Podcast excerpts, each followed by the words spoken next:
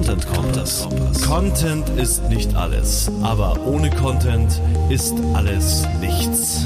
Der Content Kompass mit Olaf Kopp, Gidon Wagner und Gästen. Content Kompass.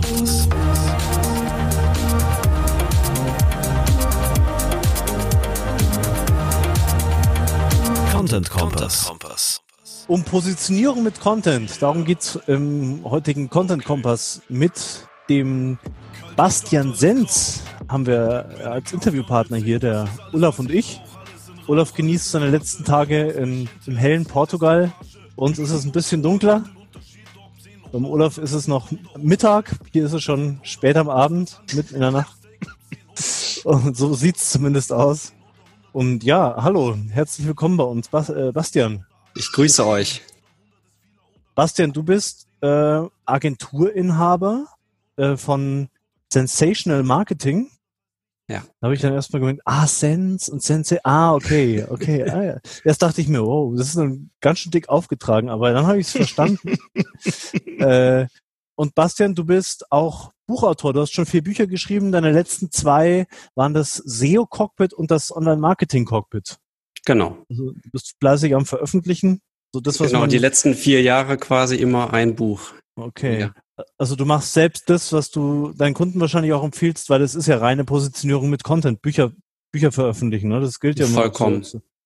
Ja. Sehr schön. Gibt's noch was, was, äh, was ich noch nicht wusste und was wir unseren Zuhörern und Zuschauern über dich sagen sollten?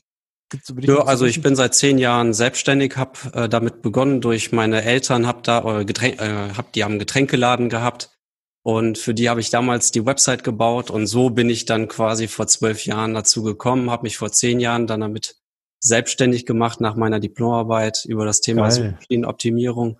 So bin ich quasi da reingekommen. Ähm, ja, und bin seit letztem Jahr zusätzlich auch noch Dozent für Online-Marketing in Köln. Cool. An der, an der Hochschule? Äh, für Hochschule für Medien, Kommunikation und Wirtschaft, HMKW. Ja. Ja, also ein Kollege auf Augenhöhe vom Olaf. Du bist ja auch am, du hast auch einen Lehrauftrag, Olaf, oder? Nicht oder mehr. Seit 2018 habe ich alle meine Lehraufträge abgelegt. Ah, okay. Macht man so Lehraufträge eigentlich einfach, weil es einem Spaß macht oder ist das auch Reputation? Oder beides einfach? Also primär war schon äh, der Reiz sicherlich, äh, das mal kennenzulernen, äh, auch weil es mir Spaß macht, mit Studenten zu arbeiten. Ich habe auch selbst duale Studenten äh, in meinem Unternehmen aber natürlich auch und spielt es natürlich auch auf die eigene Reputation ein. Cool. Ja, geil, dann steigen wir ins Thema ein. Äh, Positionierung mit Content, Bastian, ist es für dich was Besonderes oder läuft dabei, also läuft dabei was anders als bei der klassischen Positionierung, wo ich mir überlege, okay, also ich kenne zum Beispiel die hier im Podcast schon oft erwähnte Engpass-konzentrierte Strategie, die ist dir sicher auch ein Begriff, äh, oder vielleicht, äh, überlege ich, was sind meine Stärken, für welchen, für welche Zielgruppe bin ich besonders gut geeignet als Mensch oder als Organisation, ähm, was kann ich besonders gut, auf welches Spezialgebiet will ich mich jetzt konzentrieren. Das sind ja so strategische Dinge. Äh, kannst du in wenigen Sätzen sagen, was bei der Position mit Content da anders läuft oder dockt es an sowas an für dich oder was hat es damit auf sich? Also die EKS-Strategie ist tatsächlich auch meine beliebteste Strategie, die ich anwende. Die mache ich auch schon, die wende ich schon seit 2013 an. Ähm, ja, und äh, damit, also damit, das ist so mit für mich auch das wichtigste Tool, will ich jetzt mal so sagen. Also mhm. wenn man das so sagen kann, zur EKS-Strategie als Tool, die einen dahin führt ähm, zu der eigenen Positionierung. Ja. Ähm, fängt ja an mit der, ne, was sind meine Stärken, äh, wer ist meine Zielgruppe, welche, welches brennendste Problem hat denn meine Zielgruppe. Ja, ich genau. erweitere das leicht um die Value Proposition Canvas, ähm, die ja nochmal mehr den Ansatz nicht nur vom Problem her herangeht, sondern auch noch erweitert um die Ängste und Wünsche. Also mhm. nicht nur, also primär auch die Wünsche mit impliziert. Und das finde ich halt spannend, das zu ähm, zusammenzubringen und dann habe ich meine Positionierung. Das heißt ja auch ähm, nicht nur, was sind meine Stärken und auf die Zielgruppe bezogen, was haben die für Ängste, Wünsche, Probleme, sondern dann sich auch zu überlegen, wie kann ich mich denn differenzieren vom Wettbewerb? Und das dann durch Content kommunizieren. Darum Mhm. geht's eigentlich. Ja, und das Okay. sind auch in meinen Büchern, in meinen letzten SEO-Cockpit und Online-Marketing-Cockpit. Also wenn wir uns überlegen, wie gehen wir jetzt eine, eine Online-Marketing oder eine SEO-Strategie an, könnte man ja auch erstmal meinen, in welche Kanäle gehe ich rein oder welchen, welche Keywords bespiele ich. Ähm, aber das ist halt mein Ansatz, dass wir halt eher sagen, okay, gehen wir erstmal von der Positionierung der Zielgruppe heran. Und dann überlege ich mir erst, in welche Kanäle und äh, welche Ziele habe ich vielleicht auch. Mhm. Okay, also beim SEO-Cockpit und beim Marketing Online-Marketing-Cockpit äh, hast du dir wahrscheinlich, also ich mutmaße jetzt einfach mal, das ist ja vom, vom Klang her, vom, vom, vom Titel, ist es ja jetzt nicht so ein, wirkt es auf mich, ich habe es beide leider nicht gelesen, aber es wirkt auf mich jetzt nicht so wie so ein fetter Expertenschmöker, so, sondern eher so ähm, für, ich, weiß nicht so, Leute, die schnell ins Thema eintauchen wollen oder so einen Wegweiser haben möchten. Also hast du dann äh, d- entsprechend dazu eine passende Zielgruppe? Also die Einsteiger oder Leute, die bisher nicht viel mit SEO in Kontakt waren? Mm, Also meine Zielgruppe sind äh, Marketingleiter und Geschäftsführer. Mhm. Ähm, ich bin selber keiner, der jetzt äh, weit umschweifend äh, daherredet, sondern bin immer äh, So eher Mhm. kompakt. in ja. sondern bin wenigen, kompakt in wenigen tausend Worten. Ja. Ja? Und ähm, von daher könnte ich, glaube ich, noch nicht mal so ein Buch äh, wie Sebastian Erlhofer über tausend Seiten schreiben. Ähm, ja, Ich, Ja. kann ich jetzt sehr mal- ich- wertschätzen, aber ist nicht jetzt mein meine, Weg. Ich habe mal eine Frage und zwar äh, einfach mal so, um was so reinschauen, für was positionierst du dich denn? Ich positioniere mich sehr auf strategischer Ebene. Heißt Online-Marketing-Strategie Mhm. und SEO-Strategie. Und also ich simplifiziere, ähm, und das war, war, wie ich ja auch an das äh, Thema herangekommen bin, äh, fehlte für mich immer so ein Leitfaden, ähm, wie Unternehmen ähm, eine Online-Marketing-Strategie oder eine SEO-Strategie entwickeln können, weil denn es ist ja schon sehr ähm, für viele unübersichtlich, die wissen nicht, wie man entsprechend mal herangehen soll. Und so habe ich das mal simplifiziert auf meinem, auf meine Art und Weise. Äh, und das ist meine Positionierung, dass ich da von dieser Seite her komme. Mhm. Ergänzt um diese schon ja ein hö ein, mit einem höheren Niveau halt reinzugehen. Ja, ich, ich, weil ähm, ich guck, bin hier so ein bisschen am rumgucken auf deiner Website und so, was Mhm. du so an Videos machst und was du so an, was man so über dich findet. Und ich hätte jetzt auf Anhieb halt gut, dass du sagst, das äh, nicht unbedingt nur so erkannt, so, weil du machst, hast ja auch SEO, Suchmaschinenoptimierung lernen, äh, die Cockpit-Bücher, die Cockpit, ja, das lässt, so, lässt einen Rückstoß auf Strategie zu. Mhm. Ähm, auf der Website Strategie steht da, Strategie zu mehr Sichtbarkeit. Äh, dann kommen die, äh, ja, ja. Okay, ich find's halt, find's halt spannend, weil, weil wenn man äh, guckt man selber, weil ich hätte dich jetzt von, von, von erstmal nicht so genau eingeordnet, denn jetzt nach ein paar Minuten wird mir klar, dass du auf jeden Fall aus der SEO-Ecke kommst, Ja. also dass da die Wurzel ist. Also Suchmaschine, sagen wir es mal, dann bietest du ja SEO, SEA und Content sind so deine Maßnahmen, um zur Sichtbarkeit beizutragen. Mm, Wie gehst du mit der Strategieentwicklung um? Jetzt, jetzt geht ein bisschen vom Thema weg, aber es würde mich jetzt mal interessieren, wie gehst du mit der Strategieentwicklung um, wenn das über diese Kanäle Suchmaschine und äh, ich sag mal Instrument Content hinausgeht? Wie, wie, äh, Online-Marketing-Strategie meinst ja, du? genau, allgemein, wie genau. ich da herangehe, meinst du? Ja. Also ähm, ich habe das ja auch in acht Phasen formuliert, dass wir bei der Positionierung Zielgruppendefinition anfangen. Die dritte Phase ist dann die, die Zieldefinition. Das heißt, ne, was möchte ich erreichen, was meiner Ansicht nach oft untergeht. Also viele unserer Kunden in der Vergangenheit äh, hatten das nicht direkt parat. Und dass ich dann erst auf Basis der Persona-Definition herangehe, wer sind meine Kanäle und Instrumente und anschließend in der fünften Phase mir Gedanken um die Content-Strategie mache. Also so wie du es ja auch immer formulierst, ist ja die Customer Journey, die ist dort insbesondere ähm, impliziert. Ähm, geht dann weiter über die äh, Conversion-Optimierung der sechsten Phase und siebten mhm. Phase, Controlling und achten Phase, Automatisierung. Mhm. Okay, gut. So, also so habe ich, ich habe mir halt Gedanken gemacht, was gehört denn so in eine wichtig, also was sind die wichtigsten Elemente einer Online-Marketing-Strategie?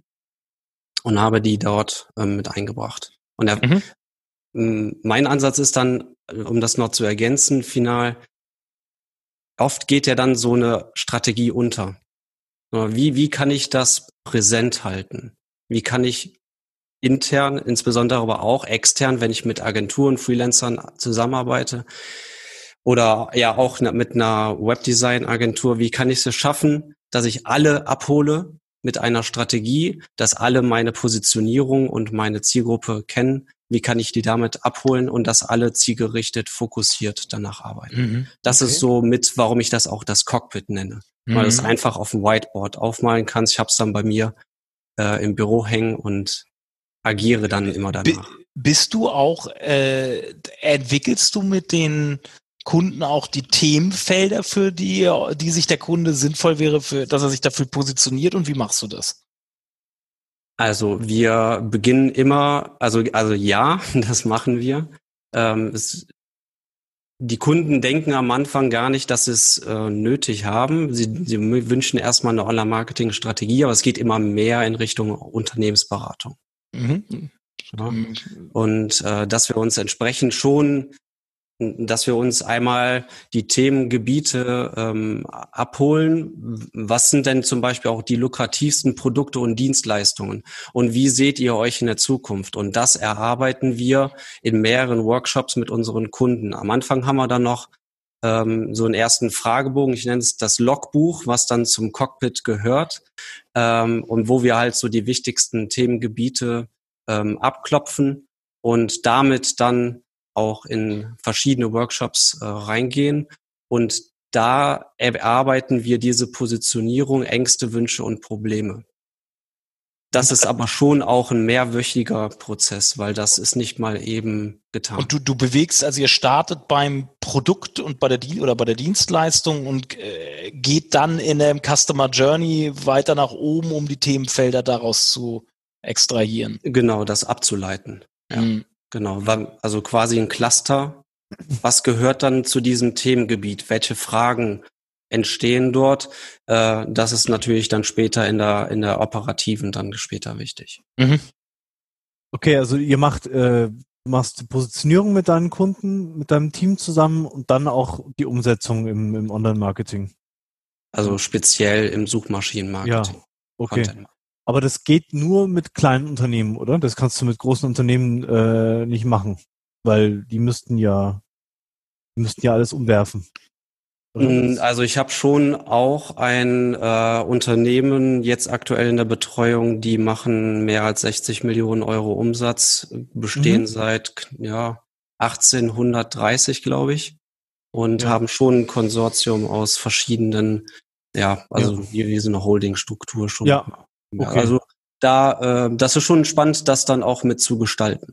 Ja, aber das ist ja so fast noch klein heutzutage. Äh, ja, also ist ja alles relativ. Ne? Ja, genau. Okay. Ja, genau, weil also wir haben das ja auch ein paar Mal gemacht äh, mit der mit der engpasskonzentrierten Strategie und da stellt man schon auch ja, ja, wenn man es richtig machen will, alles in Frage. Vollkommen. Also da, für viele ist es ein Augenöffner. Für mich war es das auch 2013. Ja. Vollkommen. Äh, wie positionierst du dich über Content von deinen Büchern abgesehen? Kannst du da noch ein bisschen was erzählen, was du mm, machst? Also äh, ganz wesentlich, um, um da jetzt nicht umschweifend das, äh, das zu ähm, kommunizieren. Im Kern ist es schon auch ähm, LinkedIn Learning für mich immer mehr auch. Mhm. Ähm, das habe ich 2018 äh, begonnen Typo 3 SEO Videokurs, Grundkurs dort gedreht und letztes Jahr ähm, war ich in Graz ähm, bei LinkedIn und habe dort den ähm, das Online Marketing Cockpit quasi verfilmt und die haben ja auch jetzt die Aktion bis 2022 verlängert, dass diese Kurse auch öffentlich zugänglich, kostenlos sind. Vielleicht sagst du ähm, kurz mal was, was zu LinkedIn Learning. Das ist, glaube ich, nicht jedem. Das kennt, glaube ich, ja. nicht jeder, ja. Also LinkedIn hat halt eine, ein, ähm, ja, eine Video-Lernplattform ähm, gegründet und die haben aufgekauft, Video to Brain damals. Mhm. Ah. Ähm, und hinter LinkedIn steckt ja auch Microsoft und so habe ich schon, ja, oder konnte man natürlich schon äh, mutmaßen, dass die halt immer stärker werden und irgendwann auch Xing äh, überholen in Deutschland. So sieht es ja jetzt auch schon danach aus ähm, und wird halt immer wichtiger in Deutschland im Dachbereich. Und ähm, das habe ich halt 2017, 18 auch schon so gesehen und deswegen mich dahingehend auch schon bemüht, dass ich dort auch vertreten bin. Mhm. Das war für mich schon so strategisch ein wichtiger äh, Content-Baustein. Und ähm, ja, jetzt haben die halt das geöffnet bis 2022, haben die bestimmte Videokurse kostenlos ähm, zur Verfügung gestellt. Die können sich ents entsprechend, wenn man in LinkedIn ähm, angemeldet ist, diese sich anschauen. Man bekommt auch Zertifikate dafür. Und ähm, das ist ein wesentlicher Baustein für mich, wodurch ich entsprechend auch nochmal mit LinkedIn gemeinsam im, im, im Rücken quasi ähm, spielt das auf meine Reputation ein. Gut, äh, da würde ich gerne mal ein, weil ich habe gerade heute bei LinkedIn und bei Facebook eine Diskussion gestartet. LinkedIn erlebt ja in den letzten 48 Monaten extrem Bass, gerade in unserer Marketing-Bubble, sage ich mal. Ich habe mich aber mal kritisch hinterfragt, weil ich das Gefühl habe, dass es dass dort, es hat natürlich was auch mit meinem Netzwerk zu tun, aber ich habe das Gefühl, da sind mehr potenzielle Marktbe also mehr Marktbegleiter und Wettbewerber als potenzielle Kunden unterwegs, mit denen ich da in Interaktion bin.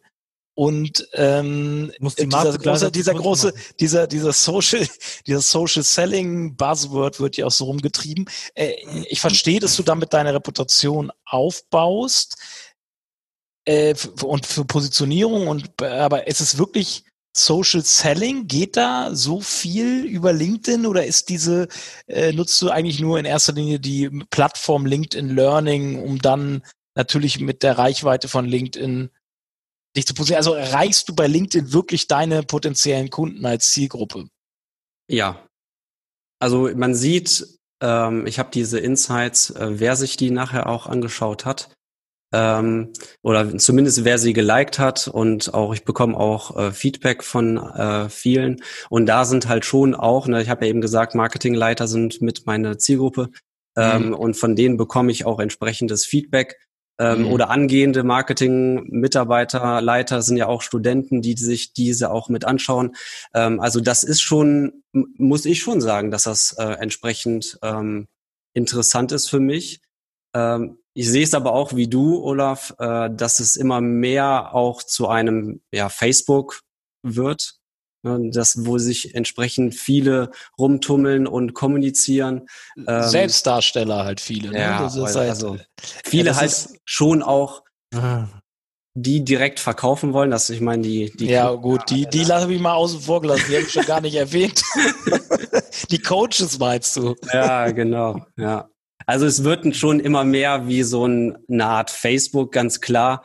Und ähm, muss aber, ich denke schon, dass es immer ähm, mehr auch Xing überflügelt, flügeln wird und, und dementsprechend auch seine das war auch nicht Xing versus LinkedIn, das war allgemeine kritische Nachfrage bezüglich dieser B2B-Netzwerke, weil ich da das Gefühl habe, dass die, die sich besonders, also ich habe so einen Kessenspruch vorhin gebracht. Äh, man hat das Gefühl, dass viele SEOs äh, sich mehr um ihre Sichtbarkeit bei LinkedIn als in Suchmaschinen kümmern.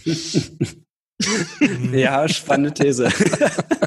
ja, äh, das finde ich, finde ich halt spannend so. Also da findet ja schon ein Battle um, um Aufmerksamkeit statt, weil halt da das LinkedIn gefühlt überflutet wird jetzt von allen Dienstleistern irgendwie in dem Marketingbereich und äh, äh, Frage ist halt, ne, wie effizient nutze ich meine Zeit? Die Frage stellen wir uns ja alle die Frage, ne? Wo posi was sind für unsere Positionierung, aber natürlich auch fürs Verkaufen die mhm. effizientesten Kanäle, ne? Ich kann natürlich wahnsinnig viel Zeit irgendwo reinstecken, aber am Schluss kommt nicht viel bei rum, dann muss man halt hinterfragen, ne? Das ist halt immer, ist ja generell wichtig im Marketing, ne? Vor allem, Ganz genau. vor allem, wenn wir es mit Positionierung zu tun haben, geht's ja eigentlich darum, nicht zu sagen, ich mache Marketing für die Speditionsbranche und schreibe dann alle Speditionen an, sondern eigentlich geht's ja darum, dass ich mich so spitz und so gut, ja, was heißt gut? Gut ist so ein Scheißwort, ne? Aber so spitz und so spezifisch positioniere, dass ich gar nicht großartig äh, die Werbetrommel rühren muss, sondern dass die Leute ganz von selbst zu mir kommen, weil ich einfach mehr oder weniger fast konkurrenzlos bin. Also geht ja, du kannst ja, mhm. kannst ja mit, mit Gott und der Welt aufnehmen, also so wie wir, wir hatten irgendwie 2013, 14 eine SEO-Agentur mitgegründet. Äh, das war halt völlig hirnrissig, weil wer, wer also wer braucht schon eine neue SEO-Agentur? ähm, aber äh, also die machen jetzt aber, die machen jetzt Praxismarketing. Ähm, und die, also die haben sich jetzt spezialisiert, wir sind da nicht mehr dabei. Und es läuft jetzt wohl auch viel besser. Also, und da, da, da nochmal in der Nische drinnen, aber was ich sagen will, ist, ich meine, Konkurrenz ist ja auch immer dann, wenn ich mich nicht gut genug positioniert habe. Dann habe ich ja lauter Konkurrenten und die Kunden sagen, warum soll ich denn zu dir und nicht zum anderen gehen? Ne? Das ist doch mhm. das, ist das Wesen der Positionierung. Die Frage also ist, wir machen doch dann alle was falsch. Aber spitz ist ja interessant, ne? Was ist spitz? Du kannst dich ja spitz auf eine Zielgruppe konzentrieren, wie diese Praxen, dieses Praxismarketing. Und aber deine Disziplin Marketing ist ja ganz breit. Oder du kannst dich auf ja. ein Thema spitz positionieren. Das sind ja zwei verschiedene ja. Ansätze, ne? Ja, spitz, ja, genau. Also ja, stimmt schon. Es gibt ja die Zielgruppenspezialisierung, ähm, die Problemspezialisierung, mhm. äh, äh, Bastian, hilf mir. Äh, was war ja, das andere? Wie, nach Leistungen, nach Produkten. Ne? Ja, also, genau. genau oder, ja, also mhm. da gibt es die ganz, ganz vielen verschiedenen Positionierungsarten mhm. und wie du richtig gesagt hast, wenn du spitz aufgestellt bist, in der Nische bist, dann musst du, dann bist du wesentlich effizienter. Deswegen sage ich ja auch immer am Anfang, dass am Anfang die Positionierung steht und dann erst sich Gedanken mhm. macht, äh, wie kann ich mich, äh, wie ja. kann ich das kommunizieren. Kurz, ja. kurz zu deinen Büchern. Ähm, das ist ja auch Content, bloß eben in einem anderen Format. Äh, mhm. Wie haben dir deine Bücher, du hast jetzt LinkedIn, äh, erstmal die Frage, du hast jetzt LinkedIn Learning genannt als und LinkedIn als Plattform. Äh, die Bücher gehören dazu. Bevor ich jetzt zu der Bücherfrage komme, hast du noch weiteres? YouTube habe ich Videos, ich habe YouTube-Videos von dir gesehen. Ja, aber da, das, da starten wir ehrlich gesagt aktuell erst so richtig wieder. Mhm. Ähm, auch mit mit ähm, konkreten Redaktionsplan etc. Also mhm. ähm, das wird jetzt erst so richtig wieder ausgebaut.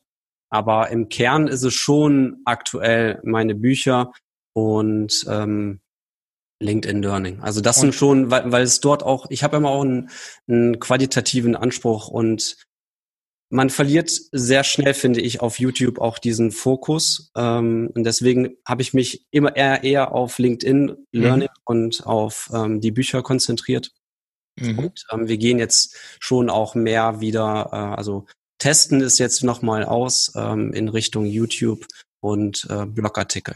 Äh, bei dir euch auf der Website. Das wäre jetzt meine Frage, genau. was macht ihr, was macht äh, bisher habe ich äh, benutzt du ja andere Plattformen und deinem Content dazu distribu oder dazu wirklich nicht zu distribuieren, sondern dazu platzieren. Wie sieht's ja. mit der eigenen Website aus? Wie wie gehst du, versuchst du das da auch?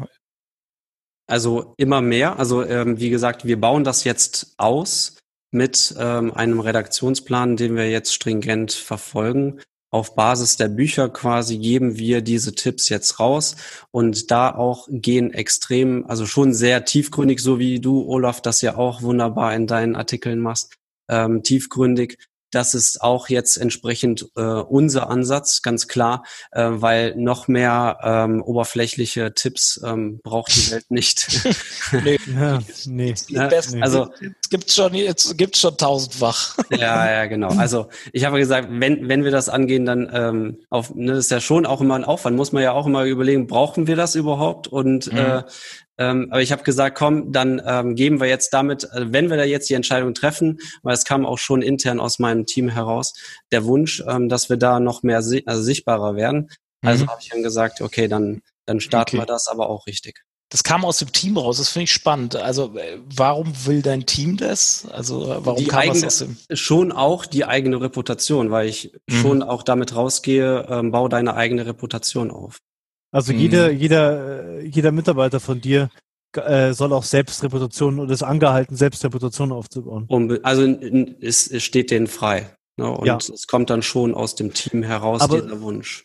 Okay, aber du, das finde ich sehr interessant. Aber du gibst den Leuten dann auch Raum, sich während der Arbeitszeit ähm, da was zu entwickeln für sich. Ja, auch sich zu weiterzubilden, das gehört dann mit in die Umsetzung natürlich mit rein. Ne? Also dass ich, Ja. dass ich mich weiterbilde, das auch ne, in die Praxis umsetze und dann wiederum mit der Zeit dann darüber schreibe. Aber weiter, okay, bei Weiterbildung an sich ist ja ein alter Hut, sage ich jetzt mal ganz blöd. Ja. Äh, das, ja, das dürfen ja viele. Ähm, also wir haben auch viele, die unseren, unseren Texterkurs über verständliches Schreiben belegen. Äh, die sind halt aus Firmen, die meisten. Also das ist, glaube ich, da sind die Firmen gut aufgestellt, habe ich so den, den subjektiven Eindruck. Aber dann sozusagen als Mitarbeiter darüber zu schreiben, was ich lerne, oder zu, zu vloggen, zu bloggen, wie auch immer, das ist ja nochmal ein Schritt weiter. Finde ich sehr, so machst, so machst du das mit deinen Leuten. Vollkommen. Ja. Cool. Ey, ich Cool. würde gerade mal, ich habe mit dem einen sehr geilen, äh, sehr geilen Ansatz, den auch andere übernehmen könnten, finde find ich. Ja, aber da musst du, wichtig ist dabei, dass du halt nicht, da haben wir in unserer, einer unserer Folgen auch drüber gesprochen, um einen herausragenden Content zu machen, reicht es halt nicht wiederzugeben, was andere schon gesagt haben. Ne? Also da musst Klar. du eigentlich immer noch das Sahnehäubchen drüber, oben draufsetzen, damit du halt nicht einer von, äh, von tausend äh, Beiträgen bist, über wie eine Relaunch-Begleitung geht, meinetwegen. ne? Ja. Ähm, Ja. Kurz, weil, weil ich habe mich mit dem Sebastian Erlhofer äh, öfters schon, er ist ein Geschäftsfreund von mir, ähm, die über seine Bücher unterhalten. Äh, Welchen Einfluss haben deine Bücher auf deine Positionierung? Weil die Bü Bücher ist ja so ein Buch, ist ja eigentlich der, eins der ältesten Content-Formate, über die man sich positionieren kann. Welchen Einfluss haben diese Bücher heute noch? So Fachbücher.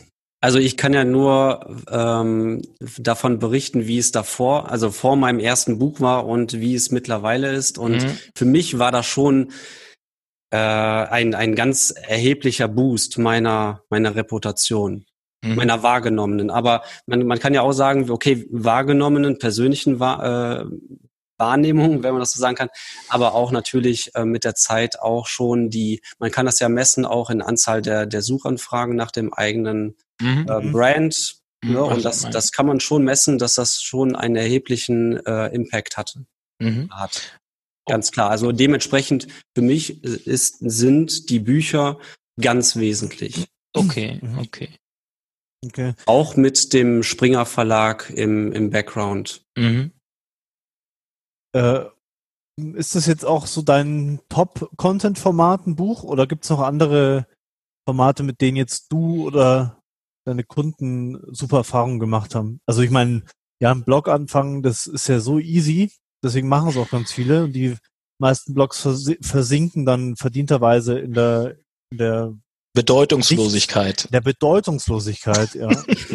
Das ist ja, ich finde, ein Riesenproblem und ein Risiko, wenn man so einen Blog anfängt, dass man da Arbeit auch begräbt. Ja, aber da, wie wir gerade gesagt haben, äh, es reicht halt nicht nochmal irgendeinen Blogartikel zu schreiben, sondern wenn, dann müssen es halt schon eigene Ansätze mit reingebracht werden, tiefgründig reingebracht werden, damit man sich an die, an die Marke, an die, an diese Positionierung potenziell dann auch sich erinnert. Ähm, das sind dann so, so kleine Häppchen vielleicht. Aber so, ähm, es braucht dann, wie, wie ich es einmal sage, ist dann der, der Highlight-Content, den es dann braucht mindestens einmal im Jahr. Olaf hat ja jetzt gerade das E-Book äh, mit T3N rausgebracht. Ähm, sowas ist aus meiner Sicht ein Highlight-Content, spielt ja voll auf die Reputation ein, geht rum im Netz und, und dementsprechend ist es ein Reputationsbooster. Das will ich doch hoffen. Gut, aber mein, anders als alle anderen ist ja ein schönes Prinzip, aber das alleine hilft natürlich nicht, sondern ich muss ja den Geschmack meiner, also einer Zielgruppe treffen. Ne? Das ist ja immer der Riesen, die, die Riesenherausforderung. Also ich auf meinem privaten Blog, da geht es um ganz andere Themen, um so Lebensthemen und Selbsthilfethemen. Ähm, ja, das, ich weiß nicht, wie viel es sind, 100 Artikel und sechs davon bringen den meisten Traffic. Also da habe ich halt einen Nerv getroffen. Und das ist immer, also bei mir im privaten Bereich oder bei dem Blog ist es halt auch so ein Zufallsding. Klar, ich kann Umfragen machen. Also ich mache auch regelmäßig Umfragen, frage die Leute, hey, was beschäftigt denn dich? was, sind, was ist dein Problem, über was soll ich einen Artikel schreiben, frage ich sogar. Ähm, und dann kriege ich dann auch Input. Ähm, dann ist natürlich wieder die Frage, kann ich das Problem lösen? Also für mich ist das so ein ständiger Lernprozess auch äh, und, und auch immer Trial and Error und ein bisschen Glücksspiel dabei. Treffe ich jetzt wirklich den Nerv meiner Zielgruppe oder nicht?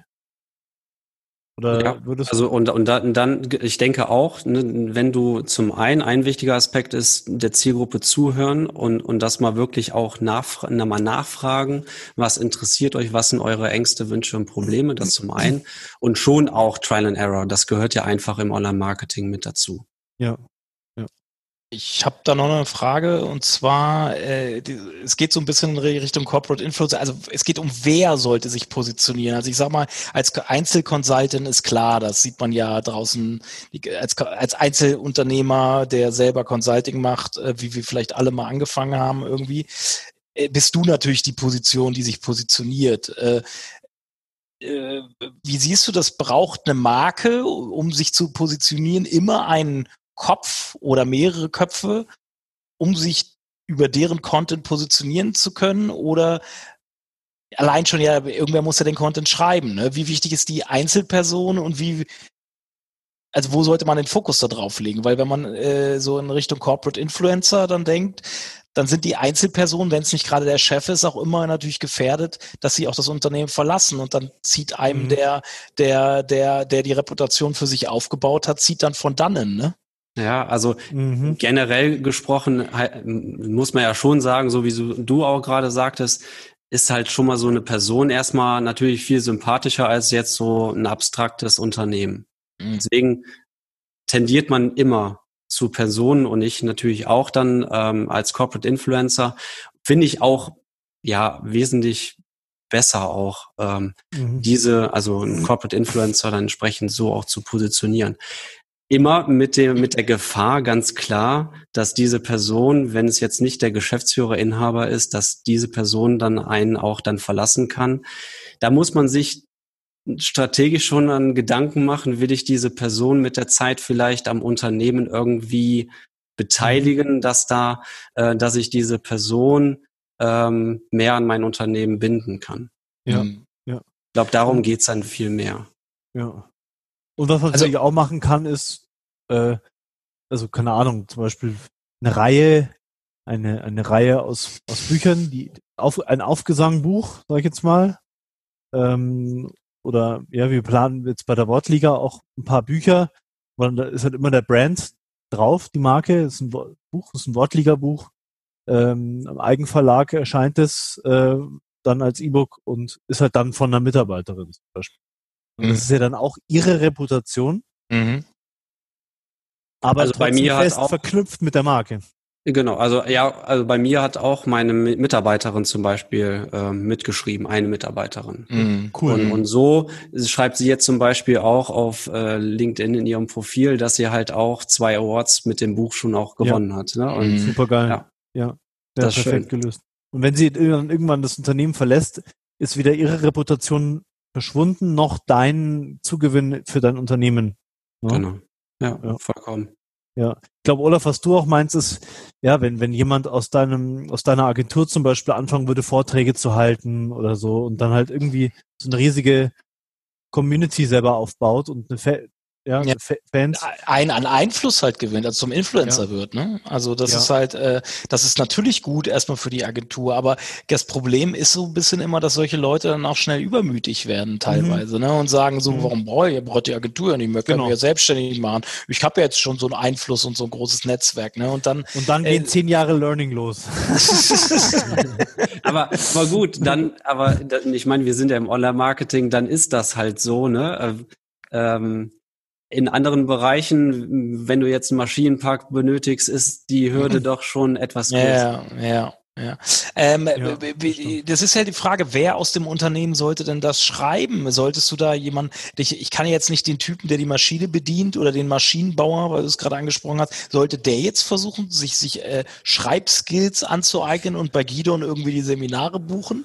oder, oder in der Wortliga oder, oder sollte, oder wer sollte da denn für den Content dann sorgen? Also du kannst ja nicht jeden auf, jeden dazu bringen, Content zu produzieren, in welchem Ja, Format. vollkommen. auch ne? Also ich könnte auch Jürgen Klopp mich als Trainer, Fußballtrainer nochmal für mich engagieren. Der wird aus mir auch keinen Champions League Kicker machen. Ja, schöner Vergleich, ja.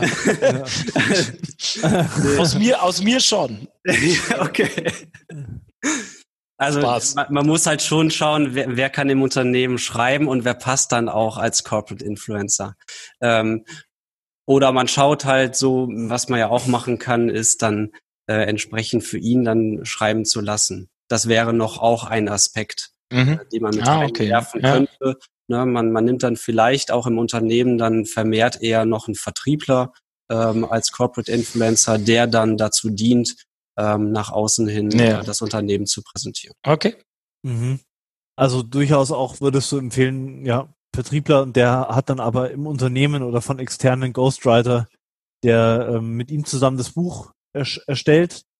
Ähm, da hatte ich auch bei, bei uns bei der Wortliga, eine, ich sei hier nochmal darauf verwiesen, wie man ein Fachbuch schreibt, hatte ich mit dem Christian Deutsch eine, eine super Sendung, also bei meinem Wortliga-Podcast, der Sprachstunde, der hat da erzählt, wie er halt mit als Ghostwriter oder als Berater mit Beratern, anderen Beratern Bücher erarbeitet. Ne? Das ist ja auch ein cooler Weg. Ist dann nicht komplett sozusagen ähm, nur aus der Fantasie des Textes entstanden und der Vertriebler sagt, "Äh, das ist mein Buch, sondern der Vertriebler setzt sich mit dem mit dem mit dem äh, Schreiber zusammen äh, und wird interviewt und daraus entsteht das Buch. Ne? So, so kann man ja auch vorgehen. Wenn jemand jetzt kein Schreibchampion ist oder es nicht werden will. Genau. Übrigens, jeder Ja. kann schreiben lernen. Das ist, glaube ich, ein bisschen anders als Fußball. Weil jeder kann ja auch sprechen. Also, Ja, das ist jetzt sehr Ja. positiv für dich ausgedrückt. Du willst nur die, die Masse erreichen mit deinen Seminaren. Ja. ja, das will ich. Äh, kommen wir langsam zum Abschluss. Ähm, mit welchen Zeitspannen müssen wir so rechnen, Bastian, aus deiner Erfahrung, wenn wir äh, uns mit Content positionieren wollen? Wie schnell ging das bei dir? Also bei mir dauerte es schon, also jetzt gerade seit den, also ich meine jetzt seit zehn Jahren äh, selbstständig, aber ähm, gerade mit den Büchern hatte ich ja eben auch schon gesagt, ähm, ging es dann doch ähm, schneller aufwärts in der in der in der wahrgenommenen Reputation auch. Du hattest ja auch einen Verlag, ne? Du hattest ja auch ein bisschen dann. Genau, auch noch von denen noch etwas schon auch Unterstützung, ganz klar. Ähm, insgesamt muss man schon sagen, also wenn ich den Nerv, also den vielleicht auch das brennendste Problem auch treffe, dann bin ich auf einen Schlag auch Mhm. sichtbar und, und wahrgenommen Mhm. sichtbar. Mhm. Also das ist immer schon auch, das kann man jetzt so pauschal, glaube ich, gar nicht sagen, wie lange so etwas braucht. Wenn Mhm. ich den Nerv jetzt treffe, Mhm. ähm, bin ich auch sofort präsent. Das kann ich absolut nur bestätigen. Also bei mir, es gab, gut, ich bei mir war es so, ich habe die Schwerpunkte gewechselt. Ich habe eher 2009 bis 2013 sehr viel mit Google Ads gemacht und habe da auch ziemlich viel publiziert. Mit meinem E-Book, was ich da rausgebracht habe, kam dann war ich dann wirklich der Google Ads, einer der Google Ads Experten in Deutschland damals, äh, weiß heute keiner mehr, der mich heute kennt wahrscheinlich. Ähm, und habe dann zu dem Zeitpunkt, wo ich mich eigentlich da positioniert habe, dann mit dem neuen Thema beschäftigt. Ich habe das eigentlich gar nicht die Früchte da abgeerntet, doch die Agentur im Nachhinein natürlich schon. Also PPC war lange Jahre lang äh, stärkster, äh, stärkste Abteilung bei uns. Das hatte viel damit zu tun an der Reputation, die ich da in vier Jahren aufgebaut habe, aber da gab, war wirklich dieses E-Book dann nochmal entscheidend. Und dann kam halt dieses und das, was du gerade gesagt hast, wenn ich den Nerv der Zeit treffe, ich habe mich beschäftige mich jetzt seit sechs Jahren mit diesen Entitätengeschichten und so und semantischer SEO, das hat aber jahrelang einfach keinen interessiert. Aber in dem Moment, wo das plötzlich alle sich auf das Thema setzen und alle sich für interessieren, kommt es plötzlich aus dem Nichts, dass du nochmal so einen Boost bekommst Mhm. und nochmal zusätzliche Reputation halt bekommst. Und, und plötzlich wollen, will wieder jeder was von dir irgendwie, obwohl das Thema halt jahrelang keinen interessiert hat. Ne? Ähnlich mit der ERT und digitalen Markenaufbau. So hat auch jahrelang keinen interessiert. Und wenn man da einfach mal aufs richtige Pferd gesetzt hat, ich glaube, man sollte dann auch, man muss auch loslassen, glaube ich, irgendwann, wenn man merkt, dass sich ein Thema dann nicht durchsetzt, dann hat man sich halt falsch positioniert, so, aber dann, man kann auch, man kann auch, gehört vielleicht auch ein bisschen Glück dazu, was von der Branche dann eben auch gerade da angenommen wird irgendwann, ne? Was Ja, dann so getrieben voll. wird. Ja, vollkommen richtig. Bastian, ich habe noch eine Frage bei der Positionierung, wie wir uns aufstellen. Äh, wie, ich sehe da, siehst du das auch als ein bisschen ein Problem, die Zahlengetriebenheit? Ich meine, wir sprechen hier von Marketing, wir arbeiten mit Zahlen, aber ich habe so auch bei uns immer wieder das Gefühl, dass wir uns zu sehr von potenziellen Umsatzvorstellungen leiten lassen und zu wenig von den Vorstellungen, ja, für wen machen wir das hier, wie können wir besser werden, ähm, wie können wir, wie können wir zu Marktführer in unserer Nische werden. Siehst du das auch als einen, so ein bisschen so ein, so ein Kampf oder ein Gegensatz, so dieses, ja? Also ganz konkret, wir haben ein 100 Euro Produkt und ein 500 Euro Produkt und natürlich wollen wir gerne das 500 Euro Produkt verkaufen. Und ähm, ich glaube, das ist eine Falle. Also da droht auch eine Falle. Ähm, so, so, äh, was nehme ich die Leute heute wahr? Wie bin ich dahin gekommen, wo ich jetzt bin? Äh, das kann was anderes sein als diese, diese Frage, welches Produkt will ich verkaufen? Siehst du das ähnlich? Also ganz klar, dass viele Unternehmen unter äh, umsatzgetrieben sind. Ähm, ich finde dann schon aber auch immer mehr, also zumindest kann ich jetzt aus der eigenen Erfahrung sprechen, ähm, rückt für mich immer mehr der Kundennutzen im Vordergrund und dann kommt auch automatisch der Umsatz. So mhm. müsste, sagt man ja immer, ist die Idealvorstellung. Aber es ist tatsächlich so. Wenn du eine gewisse auch eine, vielleicht auch eine Vision hast, eine Mission, was möchtest du bewegen im Markt? Oder was möchtest du vielleicht eigenes an, an Ansätzen in den Markt bringen? Ja. Oder eine Lösung. Was dann, dann finde ich, folgt es, folgt es automatisch. Mhm. Ja. Schön. Schönes Schlusswort. Bastian, danke fürs, fürs dabei sein, fürs Mitmachen. Danke euch. Danke, Basti. Äh, und an die Zuhörer und Zuseher. Zuseher, wir haben jetzt ja Zuseher seit yeah. geraumer Zeit, weil wir bei YouTube jetzt auch sind. Folgt uns bei YouTube, folgt uns bei Spotify, iTunes, bewerten. Auf jeden Fall, wir freuen uns echt immer über Bewertungen. Äh, kommt in unsere Content Kompass Gruppe bei Facebook und schreibt uns da über was wir gerne, über was für Themen wir gerne Sendungen machen wollen, welche Gäste wir einladen sollten zu den Themen. Ja, ja. you are welcome. Ja, da, dann lernen wir nämlich mehr über unsere Content Kompass Zielgruppe. Das ist nämlich auch ein stetiger Prozess hier bei Folge. Ich glaube, wir sind noch bei Folge 50 gewesen. Sehr gut. Rund Jubiläum. Basti, du warst in unserer Jubiläumssendung. Ich glaube. Ich bin mir nicht sicher. okay. Auf jeden Fall, Bastian, viel Erfolg mit dem nächsten Buch. Vielen Dank. okay. Kommt bestimmt. Tschüss. Cool. Yeah. Haut rein. Ciao. Okay. Content Kompass. Kalte Stadt, alles grau.